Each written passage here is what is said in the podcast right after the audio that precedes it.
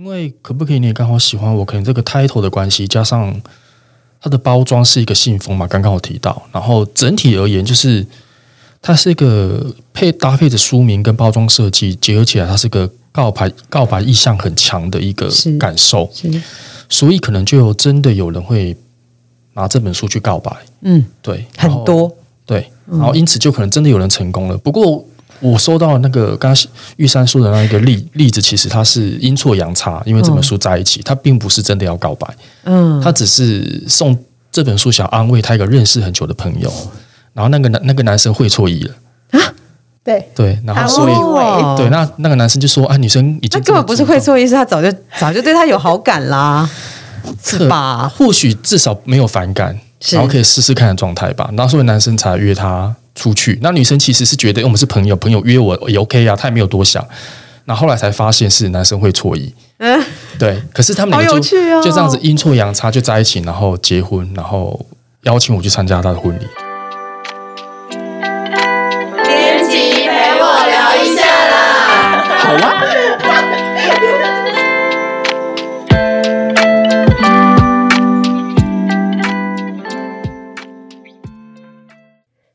欢迎大家收听编辑陪我聊一下 Podcast。今天是我们的四一回忆解锁特辑。那前面两集呢，呃，我们已经跟大家聊了很多关于四一的新书《记忆花店》的点点滴滴，然后也聊了很多他的。小故事、有趣的事情。那我们这一集里面呢，呃，其实主要是在四一创作十周年里面，跟我们玩过、合作过很多书，然后包含了大家知道书封设计啊、宣传。那这十周年来有很多点点滴滴，我们叫做四一初体验。那这个初体验呢，有什么样故事呢？我们要请诶初体验本人四一。还有陪伴他十年的小文，总编辑小文跟作者思怡来跟我们打个招呼，跟我们聊一下你的初体验。Hello，大家好，我是 C 一。嗨，大家好，我是编辑小文。好，那呃，我们刚刚有提到初体验这件事哈，如果要让小文好了，先让小文想一下，如果讲到四一，你觉得你给四一的初体验是什么？我给他，不是他给我吗？你给他，我给他的初体验应该是我不确定诶，应该会觉得这个人蛮啰嗦的吧？你要，对啊，你觉得呢？被体验的，蛮啰嗦的，可能那个很多细节，对对对对对对对，你觉得呢？你觉得小文给你的初体验是什么？你有印象？如果讲到小文，你想到什么？有吗？我一时还答不出来。真的吗？对那如果在书的部分呢？你觉得你第一次你对书最有感觉、最有感觉的是什么啊？对，小红第一次做我书的编辑是哪一本？不是行销哦，编辑。知道，从编辑开始应该是练习吧，练习喜欢自己。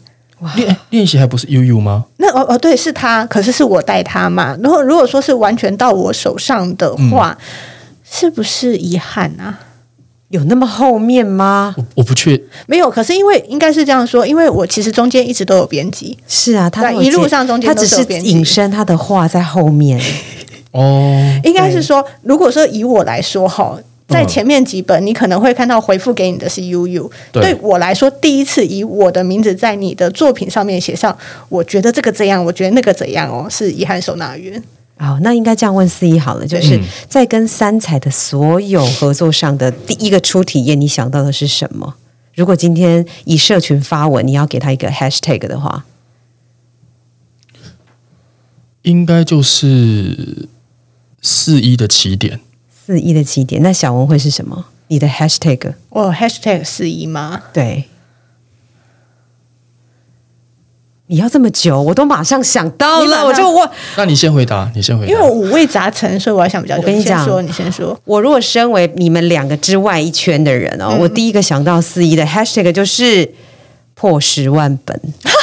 这不是最简单的 hashtag 吗？我们想太多，想太深了。对，哎，对，这是我人生第一个十万，而且这也是最让大家知道四一是谁的第一个重点，对吧？因为你畅销了，大家就知道四一了。哦，对对，所以这个十万本应该就是我不知道是不是你们现在可以想起来说，哎，很重要，很很应该说那是一个很重点的里程碑。除了书出来这件事，第一次破十万的时候，四一是什么想法？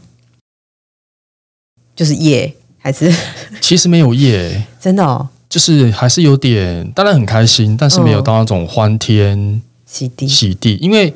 因为破十万本的时候，它并不是马上发生的事情，对，它是慢慢慢慢累积，就是慢慢慢慢都很卖的累积。都很卖是你家的，不是我家的，就是对，所以它其实应该是花了一两一年没有到两年，没有吧？我记得很快，因为那时候我们大家那时候都在出版这个市场里面。嗯，其实四一那时候更是有感觉，因为你自己是编辑，嗯，你在的那个时，应该说那个时空背景，其实要十万册已经已经有点困难了。嗯，出版的小小的萧条，其实已经快要来到二十年了吧。其实是有哦，对，所以其实那时候呃，想应该说想见这本书，我觉得那时候十万本是哇，大家想说天啊，这是谁？是因为一定有很多人不知道四一是谁，所以我觉得那个在外围的人看是想说四一到底是是谁，是何方神圣，然后他做了什么事情，这是我觉得外围人会有感觉的。对，那小文，但我觉得在内圈的人，我们两个对十万这个数字反而没有那么大的感觉，是因为就像四一说，那已经是累积一阵子了。但是对我，我不知道四一啦，就是最那个哇的那一刻，是我们书预购上去的那一天。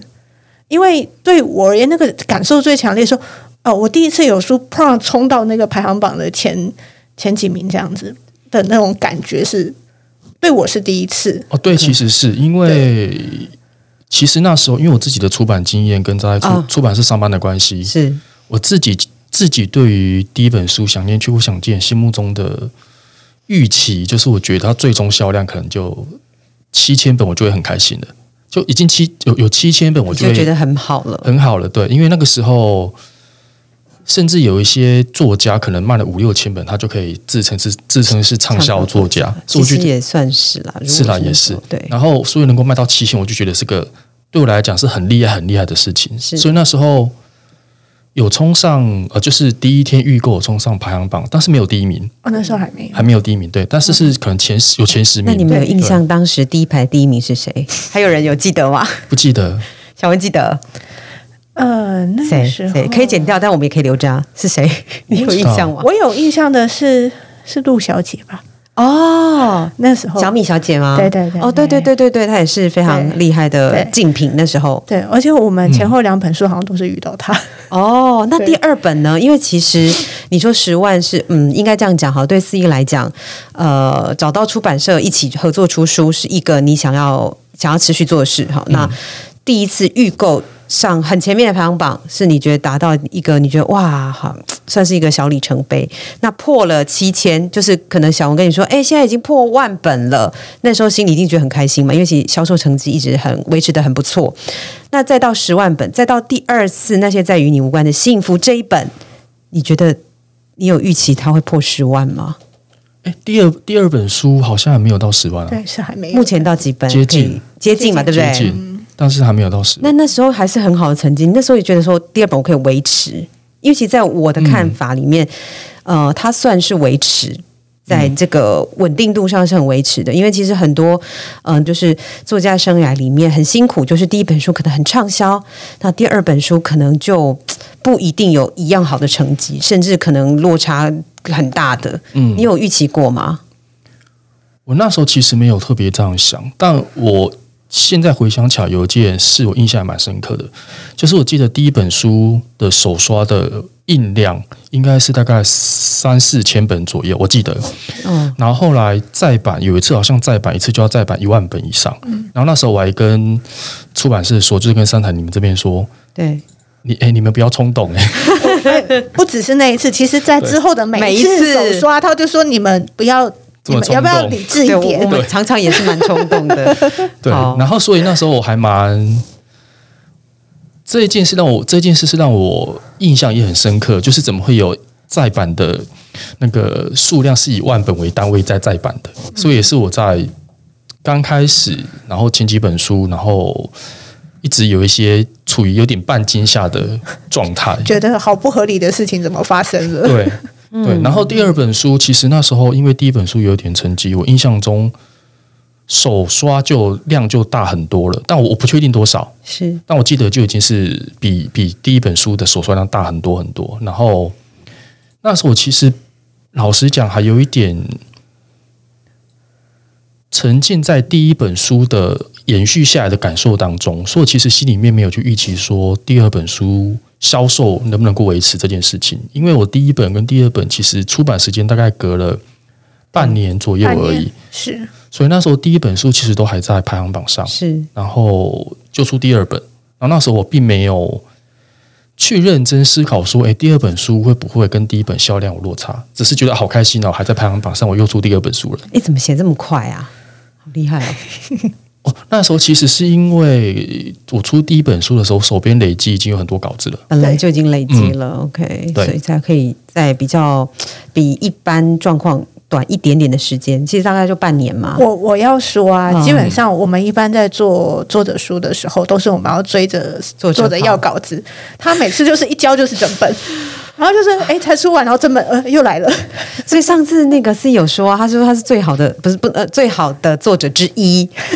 因为。其实就不用花编辑这么多催稿，因为其实催稿也需要很长的那个对沟通时间。对对，那呃，可能一来一往的收稿、改稿也是需要时间。嗯对，所以他很他可能很深知吧，因为同时又是编辑，把整本交出来，然后在一起讨论包装这件事是最，应该说他的出版的速度会是最快的，是对不对？你是这样想吗？还是对，其实是，而且我可能个性会觉得，如果我东西已经有了，那就我如果把这件事已经丢出去了，那这件事就接下来就不在我身上，就我不用，我不用为往后面的事情，你不用承担这个对对对后面他就开始准备他的出国计划了。，对，啊我的我的心态有一部分是这样子。好，所以那那小文刚刚有提到那个第二本也畅销这件事，你说你其实没有在，你那时候有在预期这件事情吗？其实因为身为就是我们是在出版社的角色，所以一定是会相对理性一点去想这件事。那在那时候出版社，其实我觉得大在场大家都知道啦，你第一本出来之后，第二本如果有七成，第一本的七成就是算不错了。是那第三本其实会是危机最大的，因为要维持过半就很困难。所以其实那时候我我不确定司仪有没有在想这件事，但是确实在那个过程里面会去思考，OK，我要做什么转变，或我要怎么去刺激，去让它依然维持这个温度。对我们是有在思考的。对，所以嗯，应该这样讲哈，因为这两本这两本书其实都是爱情散文书，是对，那就像刚刚 C 讲，第一本出来到第二本中间这半年期间，其实第二本在出来的时候，它算是在这个市场里面相对也跟它第一本同时竞争嘛。你们你们有那时候有意识到，或是觉得说，哎呀，赶快这个是很有趣的事情，那时候没有觉得自己跟自己竞争，因为其实呃那时候状态比较是一跟二是互相带上去的，对，然后两个气氛也是像的，虽然但是封面很不一样啦，嗯嗯，对，但是其实大家搜寻一下，应该就可以就可以知道，看得到。对，但是其实其实第二本我们没有太担心，嗯，对，但是比较这个，对比较在想，因为第二本其实就是要承接跟延续第一本开创的这个呃四一是谁的这件事，是，但是第三本就要再考虑四一还可以是谁，嗯，对四一还可以是，所以第三本你有印象，书名是，哎，我讲吗？对你讲你讲。可不可以？你也刚好喜欢我，那这一本可能更被呃许多年轻的观众知道，嗯，除了是呃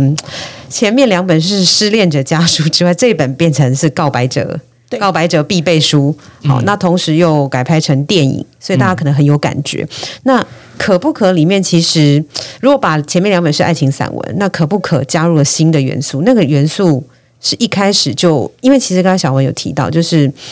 呃，在思考说四四一还可以是谁，或四一还有怎么样更丰沛这件事情，在第三本好像就有一个新的，我自己看的时候是有新的小突破、转折点，转折点。。对，你可以跟大家说一下吗？其实这个转折点，我我想应该那时候呃，不管是司仪还是我们都在思考，在第三本，对那那时候是司仪主动提出说，哎，不然我们来试试看做图文书。那在那个时期，其实图文书图文书是很夯的。那个时期还有一些人，我有我们家自己的画家也有嘛？没有那时候那那个更之后更之后哦，那是是之后，所以我们。是在那之前。对，在那之前，那是呃，应该说是介于呃弯弯是吗？弯弯跟 H H 中间那段时期，对对对对对 OK，好，对因为刚好这两呃弯弯不是，但 H H 是我们家的作者嘛？对对对，在这两个中间，那那时候应该是我觉得四一他自己是编辑，他也有他敏感的嗅觉，觉得哎，我们来试试看图文的方向。那那时候我并不知道他有这个特殊才能，才能 对他说啊，图文。Are you sure？啊，然后但是他就东西来了，那他不仅仅是说哎画图过来，他其实在文体上有做调整。嗯，对，因为前面是散文嘛，写的比较长，那他这个搭配的是呃这个图的部分，所以它里面我们是长文、短文，嗯，好图片穿插着版编辑的，嗯跟整个还有包含我们的包装形式、开本都完全的不一样。嗯四一那时候是真的如小文所说的，观察到市场的，嗯，是是因为这样子吗？你才会说哎提这个建议？老实讲，我没有在特别观察市场需求什么。你就是觉得说，哎，好像可以出一本这个，是不是？对我，我我我觉得我我的心态比较像是，因为前两本是都是爱情散文，然后就是纯文字书嘛。是，然后我那时候想法应该比较简单，是觉得，诶，那第三本如果还出很类似的东西，我觉得有点对读者来讲太无聊了。嗯，所以好像可以出一点别的。别的，对，然后这个别的会是什么？那因为我之前我是设计科系毕业，所以我会画一些简单的插画之类的，所以我才想说，那或许可以结合在一起，然后嗯。出版一个什么样形式的书。然后那时候我其实有一个另外一个简单的出发点是，前两本书因为是全文字书嘛，然后它阅读一篇文章，我觉得相对时间是要比较长一点一点，所以我就想说，那或或许第三本书，然后加上如果有呃插画这个特性，那是不是可以出一本比较更轻薄，然后大家更好阅读？然后这个更好阅读，包含刚刚小文讲的，因为我们开本做的又更小一点，是那是不是也可以随身携带？那你搭车的时候可以就翻几页看一下，几篇短文这样子。对。其实那时候，呃，我自己印象深刻的点啊，嗯我印象深刻点其实是包装。嗯对我，我觉得就我我自己是读者的角度来看，啊、爱情散文的文体转换这件事情，我我自己没有那么快速的抓到，就是你们想要转变这件事情。但就我是读者来看，我说哇，这包装好特别，嗯，就是呃，它有点像信信封的那个，信封，对，那这个概念。同时间有插画这件事上，我觉得哦，原来四一就这这件事是很明确，就是四一有一个更我我自己这样看，就更更是小品类，因为如果前面是很沉，我自己觉得比较沉重啊，沉重的议题，然后这这一本就会让我心情比较好，而且同时间四一应该也有收过很有趣的，但但我我不知道这个时间序是怎么样，因为电影里面有。大大家如果还没看电影的话，先把耳朵捂起来。就电影里面也有类似的呃场景故事跟发想，这样子，就是真的是读者是因为这本书而有了后续的有趣的故事，还是是哪哪个前哪个后？你有印象吗？收到那个读者说哇，我们真的在一起的这种信，是这本书出了之后，嗯，呃，因为可不可以你也刚好喜欢我，可能这个 title 的关系，加上它的包装是一个信封嘛，刚刚我提到，然后整体而言就是它是一个配搭配的书名跟包装设计结合起来，它是个告白告白意向很强的一个感受，是。所以可能就真的有人会拿这本书去告白，嗯对，很多。对，然后因此就可能真的有人成功了。不过我收到那个刚刚玉山说的那一个例例子，其实它是阴错阳差，因为这本书在一起，他并不是真的要告白，嗯。他只是送这本书想安慰他一个认识很久的朋友，然后那个男那个男生会错意了，对，对，然后所以。哦对，那那个男生就说：“啊，女生已经那根本不是会错意，是他早就早就对他有好感啦，是吧？或许至少没有反感，然后可以试试看的状态吧。然后所以男生才约她出去，那女生其实是觉得诶我们是朋友，朋友约我也 OK 啊，她也没有多想。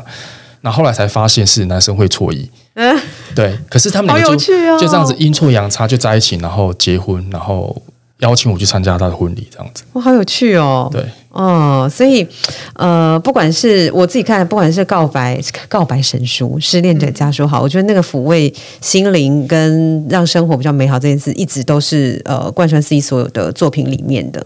那一直到了刚刚今天我们是要聊初体验嘛，所以就是失恋初体验。告白初体验之后，当然包含还有画画初体验，这都是这就是呃四一的历程之外，这个这个不算出体验，但是那个我们行销同事还是把它列进来，就是旅游书。嗯，因为其实在，呃我记得在前一集吧，一两集的时候是有提过说，其实他早期就是有点像是旅游散文了，对不对？对，对，那到了三彩之后呢，也有其实这本的我我自己觉得呃，四一的包装都很特别。这本其实我当时也觉得哎，好特别哦，因为从信封那个告白神书一直到这个。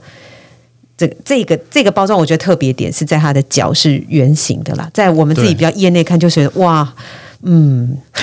只有有砸有砸一些看得懂的人就对对对，我那时候收到是这种感觉。这个那先一开始先请小文讲哈，就是我讲是不是？对，这旅游书这个包装，这哇，这个我我我如果说这是第一次的话，我觉得这是四一的第一次任性出体验。嗯，那个任性就是说，因为在前面几本我们开始做出嘛，然后行述他是一个什么样的作家，什么样的人。对，到第四本的时候就觉得我不太想，我不知道他是不是这样想，但是就是我就是想出我想出的，对我想要做一件我想做的事情，是是吗？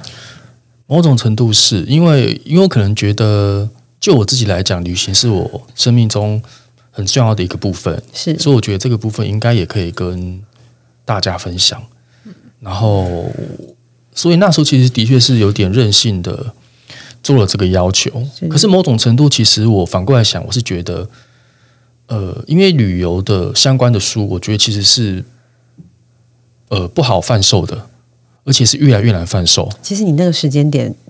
已经算是比较困难一点点。对，所以我其实也蛮清楚知道这件事情，但我会觉得，但我但我那时候可能觉得，还是可以给大家一点不一样的。感觉，然后我自己其实是有觉得旅游书，反正销售如果比较差，是我可以我我可以理解的啦。对，所以那时候是有点抱持了这样的想法，觉得那来做一本旅游书看看这样子。对，这个呃，这个旅游书的部分，小文可以多聊一下，就是你自己，我们先不以销售看好，因为其实。真正真正高销售是在前面，呃，前面那所谓的那个破十万在那边。可是，就我们自己是阅读者，然后也是编辑，你怎么看这本书啊？我觉得这个是应该是说，我们累积了前面基本的成绩，所以可以有一些。小任性可以有一些任性，所以编辑其实蛮爽的，就是所有你想做的事都可以做进去 啊！你你你有，你说那个圆角啊，那个围巾装啊，那些哇，我们都可以来试试看。然后里面其实是一很认真哈，它不仅仅它是旅游书，可是它其实跟一般旅游书不太一样，它写的方式就是还是会融入它本来那些书写的呃很。疗愈吗？就是他的，你跟着他的方法去旅，你看着他写的东西，你真的会很想去旅行。嗯，然后那种旅行不是走马看花式的，而是如何在一个地方，因为他自己本身旅行方式就是不断的散步，是，所以其实你跟着他里面，你会跟着他不断散步，在这里看到什么，遇到什么，然后他会去收集，呃，可能在那边呃看到的一些小东西。我记得里面好像还有附一些呃。你自己旅行的一些什么票根啦，还有什么邮戳啊，还有一些呃，还有他自己画的一些草图。嗯，那他在这里画的这个草图的风格跟前一本那个可不可以又不太一样了？他就是在偏成熟一点的笔触。嗯，所以他那个整个合在里面其实是蛮有这个旅行笔记的感觉。嗯，好。很特别，因为其实我我我念一下这本书。哎，现在疫情期间，虽然啦，国外已经有一些放宽，但是我觉得我们都还不能出去啦，所以看一些旅游散文书，我觉得还不错。那呃，因为其实这一本是写欧洲的，这个要不要小小简介一下，让本来不知道，哎，原来私有出这本书的读者也可以听一下。哦，这本书其实是我。集结了我在欧洲就是去很多国家的旅游经验集结而成，然后我我把它换了一个稍微不一样的方式，就是可能我比如说我在布拉格那那个城市，我可能待了一两个礼拜的时间，是，但是我会在写法上面把它变成是一天。我在一天，如果我在布拉格的话，我去了哪些地方？嗯，对，然后里面就有用这样的转换方式，总共收录了六座欧洲的首都。哎，五座，五座，五座，五座欧洲首都。对，对。然后对我来讲，它是一个等于是我这这些年在旅行上面的一些自己对于旅行这件事怎么样去看待，然后怎么样在城市里面去刚刚小文讲的散步这件事情。然后在里面，我里面其实提到的不全然都是那种很有名的景点，当然也会有那种真正很有名的还是会出现。但是有很多是我自己可能去发现的。或者是那些景点是大家的次选，或者是再次选，可是我可能会去，我觉得那个地方很有趣，然后我在那个地方看到什么，然后更重要的是，我觉得我试图有点想营造出一种，就是大家好像跟着我一起在那个城市里面走路，然后可能有感受到风啊，然后听到什么声音，或者是看到什么样的风景，这种感受，嗯，这个五座城市，呃，我觉得其实大家都会蛮有感的，因为是刚刚呃是有讲布拉格嘛，还有巴黎。阿姆斯特丹，我我是看上面有介绍布鲁塞尔跟柏林。那我我自己觉得，因为我们其实呃，真的在旅行过程当中哦，如果是看一般的那种实际游记的话，就比较难有感受到跟呃跟另外一个人或是。另外那个人他感受到的那个旅行的过程，我觉得这件事是我看呃旅游散文最有趣的地方，因为我自己看的时候不一定有这种感觉，但是我可以透过别人眼睛看到这个这些首都很有魅力的地方，这样子那。哎，今天大家听 p o c a s t 听到这边，有兴趣人也可以 帮我们去看一下这本书《最美的抵达，最近的远方》。好，这本呃四一出应该不算出，在初次在三彩尝试的呃旅游散文书，也是唯一一本，唯一一本。哎呦，拜托以后也可以吗？对，等你出去，哎，我可以问一下，这这整趟这个五个首都，你有印象？这样拼起来你是花多久时间在那些地方吗？有印象吗？呃，五座的话加起来前前后后应该有一个月有吧？哦，如果是五座城市，时间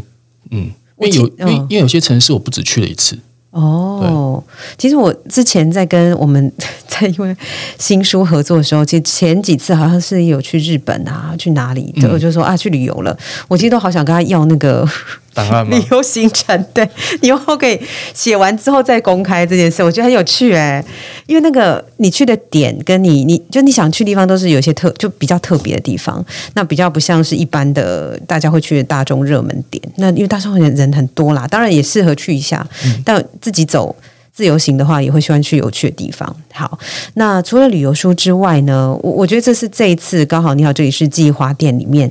大家最想要问四一的，就是呃，其实第一集有讲过，变成一个作家的时候呢，都会比如说散文作家，好，刚刚说旅游，那插画类型的作家也有，工具型的作家也有。工具型意思就是包含，比如说呃料理呀，或是。有一些生活风格，那些我们都是比较实用类型的。但是有一个最重要，就是成为小说家这件事。实际上是有说，他觉得对他自己来讲是一个很重要的一个门槛。嗯，哦，那第一次成为小说家这件事，呃，我们列了两本啦，就是有一本是把星星都点亮，另外一本就是我们刚刚有提到的小文介入很深的那个遗憾收纳员。这两本思怡在第一次写的时候有没有什么？觉得跟现在这现在回过头来看，会想跟那时候自己说什么吗？嗯，我觉得对于我来讲，这两本小说的差别还蛮大的。我在写第一本小说把星星都点亮的时候，其实是有点比较凭直觉在书写，然后我对于小说的。就是这样讲好了，就比如说拿我们在看剧的的观影的感受来讲好了。当你是一个全然观众的时候，其实你并不会试着去理解，就是戏的安排跟设计为什么要这么做，那为什么他要讲这句台词，不会有类似这些思考，你只会顺顺的往下看，被他带着走，对，被他带着走，然后情绪融入其中。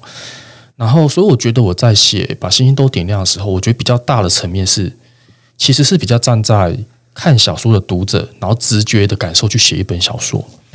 但是第二本小说《遗憾收纳员》，我觉得角色有一点点不一样了。他有一点试着去思考，跟更进一步去理解小说的形式跟小说书写的逻辑是什么。所以我觉得我第一本第一本小说跟第二本小说，对于我来讲是，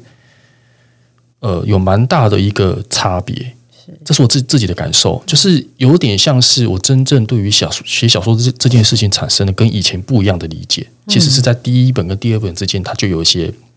感受出来了。嗯，然后是一直到最新的《你好》是《你好》，这里是记忆花店，我觉得有更明确的确确确立了我更清楚小说的书写跟小说的逻辑是什么。嗯，对，了解。那呃。说小文是介入最深的一本这个遗憾收纳员，你怎么看？就是跟四一合作，对就是应该是说，因为其实那时候第一本啊、呃小说《星星都都点亮》，虽然不是在三彩出，但是我们都还是会呃有哎、人、我也是，我有去买，我有去抢那个礼物，哦，限量版，限量版。是。哦，但是我是看都还没有出版的初稿。哦 OK，对，那时候是第一个是觉得很 shock，因为呃，我我很熟悉他的散文，我没有办法想象这样写散文的人怎么去写一个小说。因为那逻辑不太一样，嗯对，然后我要抱什么心情来看这个小说？我是要看，因为做做编辑，我会从散文的角度跟他讨论嘛。但是变成小说的时候，我们要转换什么样的讨论方式？我们可能就不是在讨论这个字、这个句、这个文学的使用方法，这个情是情感是什么？呃，然后在后来那本就是有稍稍的碰触一下，然后直到那个遗憾收纳员，我们就要开始深度的合作了。我就在想，OK，那我要怎么跟四一开始合作这本书？然后其实四一跟我，我们有一个共同的兴兴趣，就是我们都很爱追剧。对，我们都很爱追剧，所以我我我在跟他讨论这个小说的过程，哦，对我而言就比较像是在讨论一个剧。嗯，我现在这个人物 A B C D，他们相互的，你这边人物塑造，他们的个性对不对？你的这个描写，他的口气对不对？好，这个事件的推动的动机够不够？比较像是这样。我还记得印象很深刻是那时候，因为《遗憾收纳员》，如果听众有有看过那本书的话，应该会知道，就是里面其实是有跨越年代的，有一个现代跟过去这两个年代的交错。然后我记得那时候印象很深刻，小文他就整理了一份年代表给我，对我有印象，有印象因为这也是我参与第一次很深入的你的作品，对对，然后那时候小文就很细心的帮我标注说这个角色他应该是什么，大概什么时候出生，对。然后那个时候可能呃他的前一代大概是年代是什么时候对，有把这样的事件呃时间表给拉出来，嗯，然后这样的校正就是有有揪出了一些，哎，对，好像有几个部分的年代或者年龄年龄设定是有问题的，嗯。然后这件事是我印象很深刻，因为我因为我觉得写小说，应该说写书，大部分除了那种实用的工具书书之外，我觉得大部分的书写都是比较偏感性的层面多一点。然后，所以我没有想到啊，我一个理性的年代表可以弄出来。就是他自此被贴上有这个 Excel 表达人，对对对对对，啊、是，但是哎、真好用。这个表开发之后，我后来每一本小说我都可以他都可以用这样的方式，都可以去套用。很重要，很重要。但是我觉得这对编辑来说有一个好处，他也可以帮我跳出盲点，因为其实编辑是第一个读者，读者是很容易被作者带着跑的，是所以他会帮我们拉出来一个角度去看更，理性的看，对，去看说，哎，这个人他在这个年代出生的，他这样说的话合理吗？嗯，那但他如果又非这样说不可的时候，我们要给他什么动机，他要去这样说？那我觉得这个合理性通通出来之后，小说的精彩度会更高。是，对嗯、刚刚也说这是我第一次跟呃四一比较密切的合作。我我其实最有感在行销面里面了，我觉得最有感的部分是，我发现四一的书那个送给读者的赠品。真的是好，就是已经各式各样，多到好到，就是我我们那时候在想说，到底这次是要做什么呢？这这种心情，因为其实我们摊开我们曾经做过的各式各式各样的，呃，有点像是限量品啊，然后加值品啊这种，哇，几乎能做都做了，对不对？我小文应该有印象，我我我其实有整理一些带来，大家可以对，在我们自己在那个基有带本上 在那时候各种出版社。我觉得我们已经把所有能玩的都玩 玩完。我我刚刚才在说，你知道到遗憾这一本啊，交就是交棒给玉山，我真的松了一大口气，因为我来已经听一下那个，大家可以猜一下这个 ASMR 是什么？好了，就是一个麻绳。对为什么会有麻绳？是因为其中有一本书就练习，不对练习喜欢自己，它就是用麻绳绑的，，对。就是这样。然后我们造成了非常多读者的客诉，就是我猜下来，这个为什这个为什么会有客诉？因为我绑不回去。哦，所以我们那个当年应该要做一个类似 gift 档，教大家怎么包回去。我们那时候是不是有做啊？我不知道哎、我记得好像有做一个说明档哎、因为那时候是我有拍了一段影片，哦，对你自己有拍了一对个，我有拍了，因为他他的确有个技巧，我也是练习了几次才知道，原来要这样子绑。所以要练习嘛，然后绑好就喜欢自己。而且刚刚玉山讲，就是我们在每一本书里面，其实就是竭尽老师的像那个赠品，然后几乎把好像大部分能够使用的赠品都用用了一轮了。然后除了赠品之外啊，我觉得就是包装其实也走是对，对，就是好像从可不可以你也刚好喜欢我开启了那个恐怖的包装地狱大门。对，我我觉得一般读者可能没有办法理解，说什么叫做把可以用都用完了。好，我我应该先讲个前提哦，就是大家都知道一本书的单价大概就是在呃三百到四百中间，那更早期一点书可能两百五到三百这中间，在这样的。呃，应该说这个以成本的单价来看的话，尤其四一又是编辑，他非常清楚知道，我们没有办法突然做一个玻璃杯送给读者，因为这样就一定是要你花再掏出更多的呃你的你手上的钱，然后再买这个，这叫叫加价购。但是是没办法，我们是有点像是半买半送的方式，做出了一个很完整的叫赠品，或者是为了这个出版品觉得哎很适合的、很搭配、很很合适的，所以。在这十年期间，我们就是就四一这个做这个这个 IP 好了，他做了各式各样，在呃有限的范围哈里面做出来各式各样的精彩的东西。除了刚刚说那个麻绳，好，然后我手上这个还是 memo 贴，那时候其实没有不太有这种 memo 贴，嗯，我印象中是这样子，就是而且它是各款的，当然后期很多啦。然后我还有印象是哦，还有一项印象是那个。来电打铃哦，对，来电打铃那一次，对，来电打铃就是打电话，然后司仪就会跟你讲话，然后司仪会在电脑前面走来走去。我有印象这件事。做完这一轮之后，下一本就交给你嘛，因为做完这一轮，这这一轮我真的没办法了。没关系，就是 对我是，我那时候看想，哇哦，真的是各式各样都长片了。还有这个，这算悠游卡贴了，对，因为记得那个年代也有贴，因为那时候也很应该说有一阵子也很流行悠游卡贴。对。然后我记得旅游书应该有送旅游书那种有行李箱贴，行李箱贴，对不对？因为当年我好像一起也在做这个，在三彩里面做旅游旅行旅游书，韩国的旅游书。哦，我们还有做一些扣环什么的，就是我印象可以扣在那个行李箱上。对，然后还有出过韩国字的键盘的那个贴纸，我们那时候也各种那个实用。对，但就是旅游书，因为工具书比较好去发想这个，但如果你是散文或是小说，你你必须要有点抽象。对你不能那么具象，因为它就破坏那个美感了。对，那我还有这种练习本，这就是这是日日日历月历月历月历。对，然后还有我记得各式各样哎，就是大家能想到，如果有读者就是这几本都有抢到限量版的，我觉得这很适合放到网络上，让大家知道哇，你拿了哪些东西，因为这非常有趣。所以呃，我的第一次跟四四一合作的时候，我第一个想到就是嗯，要做什么东西呢？这是我内心很痛苦哦，很很煎熬，因为其实好做的，应该说好做，意思是指大家也喜欢的哦。嗯，好，大家也喜欢又好做的，其实大部分都做过了。后来我们好像，我记得还有做那种 L 夹，可以放发票。然后可是最近可开始推云端发票了，那可能要放一些别的，我不知道，就是各种。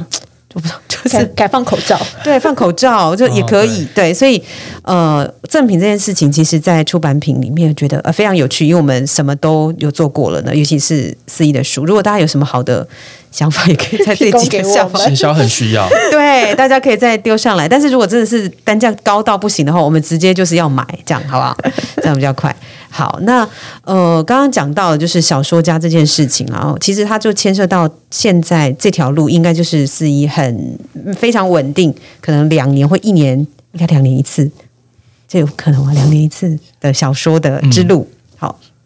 那有一块其实也是刚刚有讲到这个麻绳的部分，这个麻绳呢，我我们自己定义啦，就是练习喜欢自己跟我们都会好好的这两本，我们比较像是自我成长，嗯，对，呃，跟前面那种呃爱情散文或者是告白类型的小说类型又有点不太一样了。那这个所谓的自我成长的部分是呃什么样的动机开始想要做这样的尝试？对读者讲这样类型的，呃，应该说这样子合作的方式，然后怎么希望可以作者作者希望给读者带来什么样的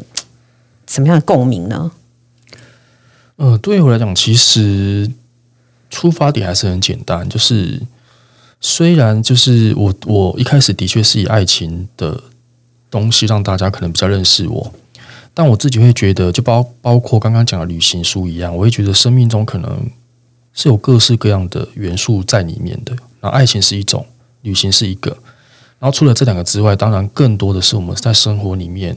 遇到的，比如说自己的，呃，比如说人际关系，或者自己对自己梦想或者自我实践的一些感受。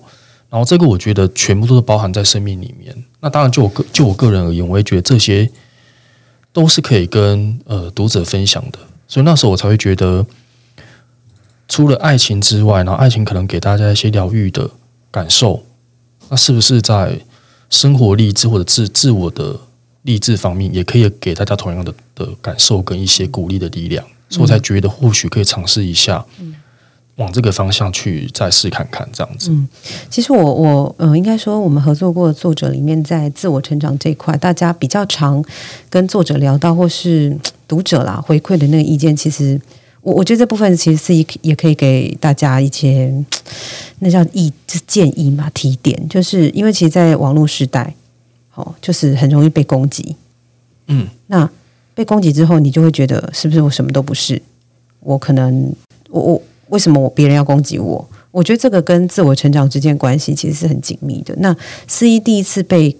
你你有没有过这样的经验？应该是有。呃，其实我我觉得是应该有，我我自己在看你之前被呃媒体采访，或是你都有提过啦，就是身为网络的名人红人，就很容易受到攻击。那受到攻击之后，要怎么自己内心要怎么消化，或是这个成长的契机，我觉得或许也可以跟你的读者分享一下。嗯呃，我觉得这件事情对于我来讲，最大的转念是在于我在尝试过，比如说你想要讨好一些你不喜欢、哎不喜欢你的人，或者是想要去试图去改变自己，让更多人喜欢自己，有经历过这样的尝试之后，然后才产生的一个转念，就是我我我那时候蛮肯定的，不，呃，应该说那时候蛮能够确定，就是一个人是没有办法让全部的人都喜欢是这件事情。这这句话听起来很简单，它只是短短的一句话，可是其实你在自己心心目中能够认同这句话之前，其实大部分时候你的心情跟立场是会觉得我要让全部人都喜欢其，实蛮困难的。对，所以你会去一直尝试去做很多事情，然后很多事情我不敢说到徒劳无功，但是你可以感受到是成效非常非常低的。然后成效会非常低的原因，不一定是你你自己不好，因为很多时候有些人不喜欢，其不喜欢你其实是没有任何原因跟理由的，他就是不喜欢你这个人的存在。只就感觉，对有些人它是个感觉觉，对，对，然后你你如果问他说，那你为什么不喜欢四一？他其实举不出确切他做了什么你不喜欢的事，他顶多只能讲说啊，他写的东西就是很烂。我不，喜欢，对我不喜，欢。但是你问他说，那他写的东西你觉得不好在哪里？对。他其实也讲不出来，他只觉得我就是觉得不好，嗯。或者说他会他会说我就是觉得他不符合我的心情，嗯，就是他讲不到讲不出一个确切的他要讨厌你的理由，嗯，但是他就是讨厌你。是然后就是因为有经过这样的理解之后，我才会慢慢觉得，呃，真的没有必要去试图让全部的人都喜欢。然后这件事情好像其实没有那么重要，因为每个人本来就会有自己喜欢的事情，然后或者自己不喜欢的事情，所以这件事都是常态。然后这样的转念，我觉得对于我帮助很大的是，我会比较平常心去看待不喜欢我的人。嗯，虽然你当难免还是会在意，对，但是这种在意会影响你的情绪的时间点会缩短很多。你以前可能如果看到别人不喜欢你的言论之类的，你可能会心情受影响好几天，然后可能会一直反复的在脑脑海里面想说为什么为什么为什么。但现在可能听到之后，我自己会更客观的去判断说他不喜欢我的原因是什么，然后那个原因是我觉得是不是真的是我的问题。是然后这样子其实可以帮助我不会在那些无谓的情绪里面困扰很久，然后可以把时间分配出来去在意更多我觉得更需要我在意的事情。然后这件事情是也是经过了一段时间的学习，才慢慢能够有这样的理解。嗯，其实你呃那时候写了练习喜欢自己，里面我觉得其实就算是有对这些，不一定是你当时有受到这些言论啊，但是我觉得就是可以同时来回应这件事情，因为其实你书里面就有写，不要把时间拿来担心，不要活在别人的眼光里。对这件事情，其实很适合让呃现在很多听众可以多多的对自己的，我觉得那是对自己一点自信、一点自信的成长。那我我我这个东西其实很难让你一时间马上转念，因为这不太可能。因为就像刚刚思怡讲的，我我们都希望别人喜欢自己，没有人希望我被人家讨厌嘛。嗯，对。那可是我们客观来看是的确是不可能有人百分之百有多少人喜欢你，可能就等同有多少人的不喜欢你这样子。那我觉得 C 在转呃，应该说他在他的作品里面这两本了，我们自己看，我们分类的话，其实呃，练习喜欢自己跟我们都会好好的，我觉得就可以用这样的方式来看一下这本书。如果大家现在相对比较低落，然后是觉得很多同才在同才生活里面很辛苦的，我觉得看一下这本书，或许会对自己。那个好感度，自己对自己好感度可能可以提升。我不知道是一怎么觉得？我觉得是因为我其实一直觉得，呃，我的书很多时候都会跟大家讲说，就是你真的不需要自己，嗯，你真的不需要要求自己完美，真的不需要。然后反而我都一直很鼓励大家说，你要除了自己那些优点跟好的部分之外，其实你也要去看自己的不好跟缺点，嗯。因为你的不好跟缺点，其实它都是你的一部分。嗯，那如果你今天的心态是一直觉得那些不好的、那些缺点是我不想要的，我拼命的想要把它排除在外的话，其实你会很痛苦。对，因为有些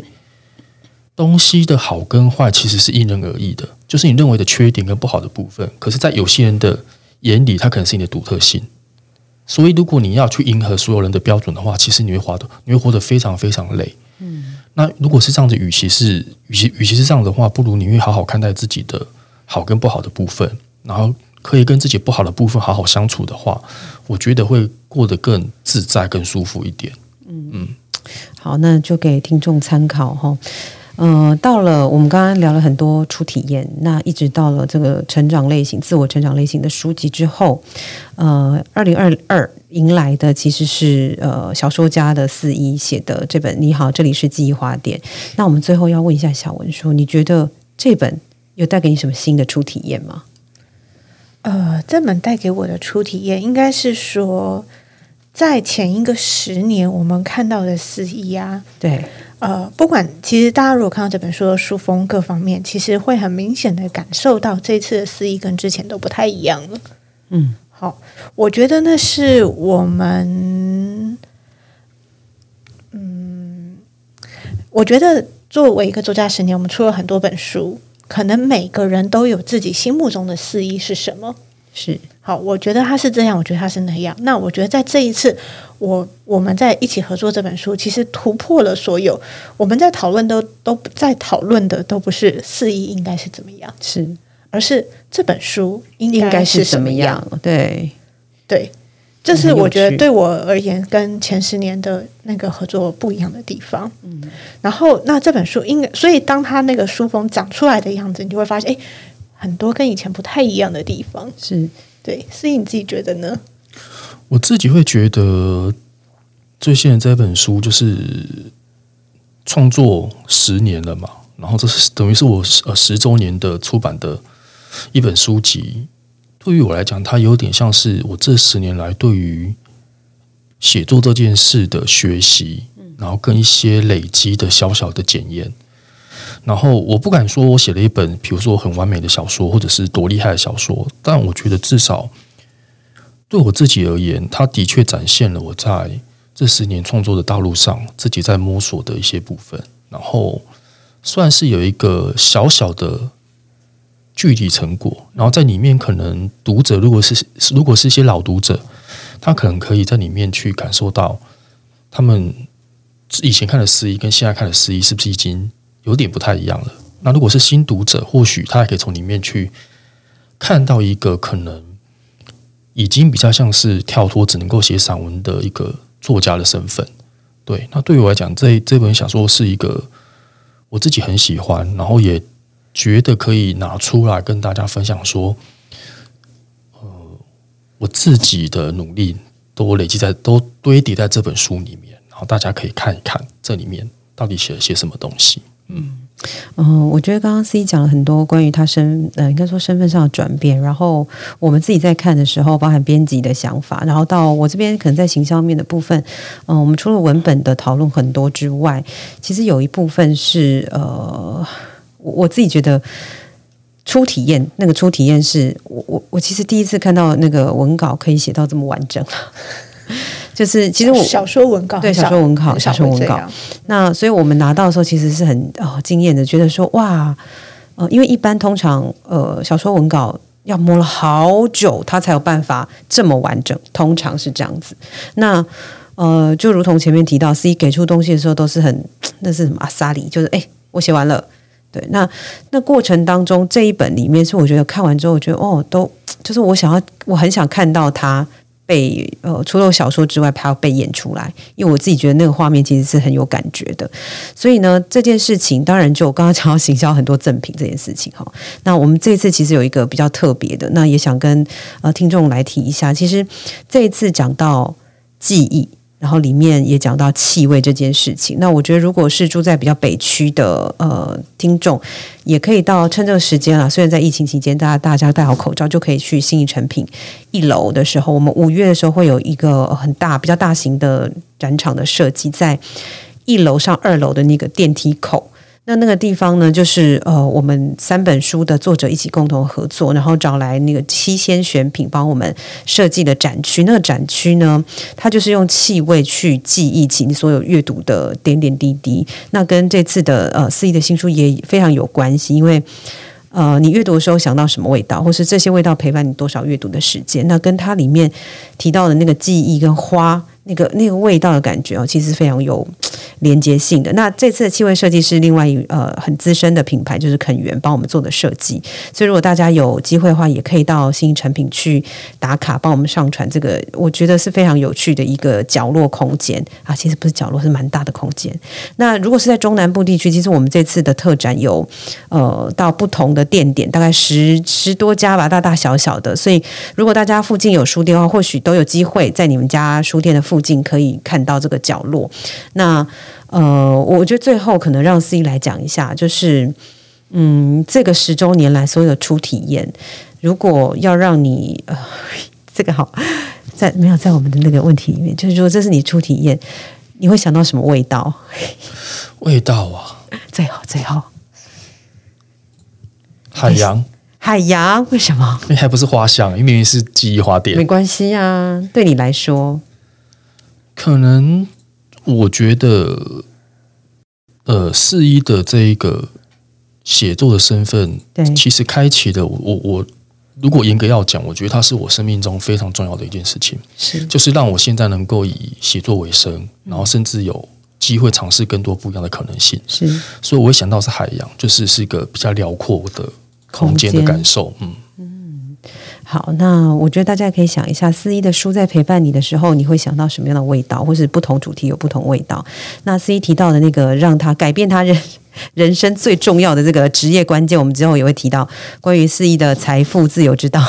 大家可以接着收听。好，那我们今天非常谢谢四亿跟总编辑小文的陪伴，那帮我们唤起了很多所有跟阅读有关的初体验哦。那如果呃大家本来就是很常阅读四亿的书，有听过四亿的所有，不管你看过什么作品，或是不管是电影或是呃文字，甚至听过他讲话，这次都好。你的第一次跟四亿相遇是什么时刻呢？欢迎留言跟我们分享你的回忆。那呃，我们今年是四一创作第十周年，那新书你好，这里是记忆华典已经上市了。那我们现在有规划了七场巡回的全台新书分享会，有兴趣的读者跟听众呢，也可以在节目资讯栏中了解更多相关内容。那今天的编辑陪我聊一下就到这里了，我们下周见，拜拜拜拜。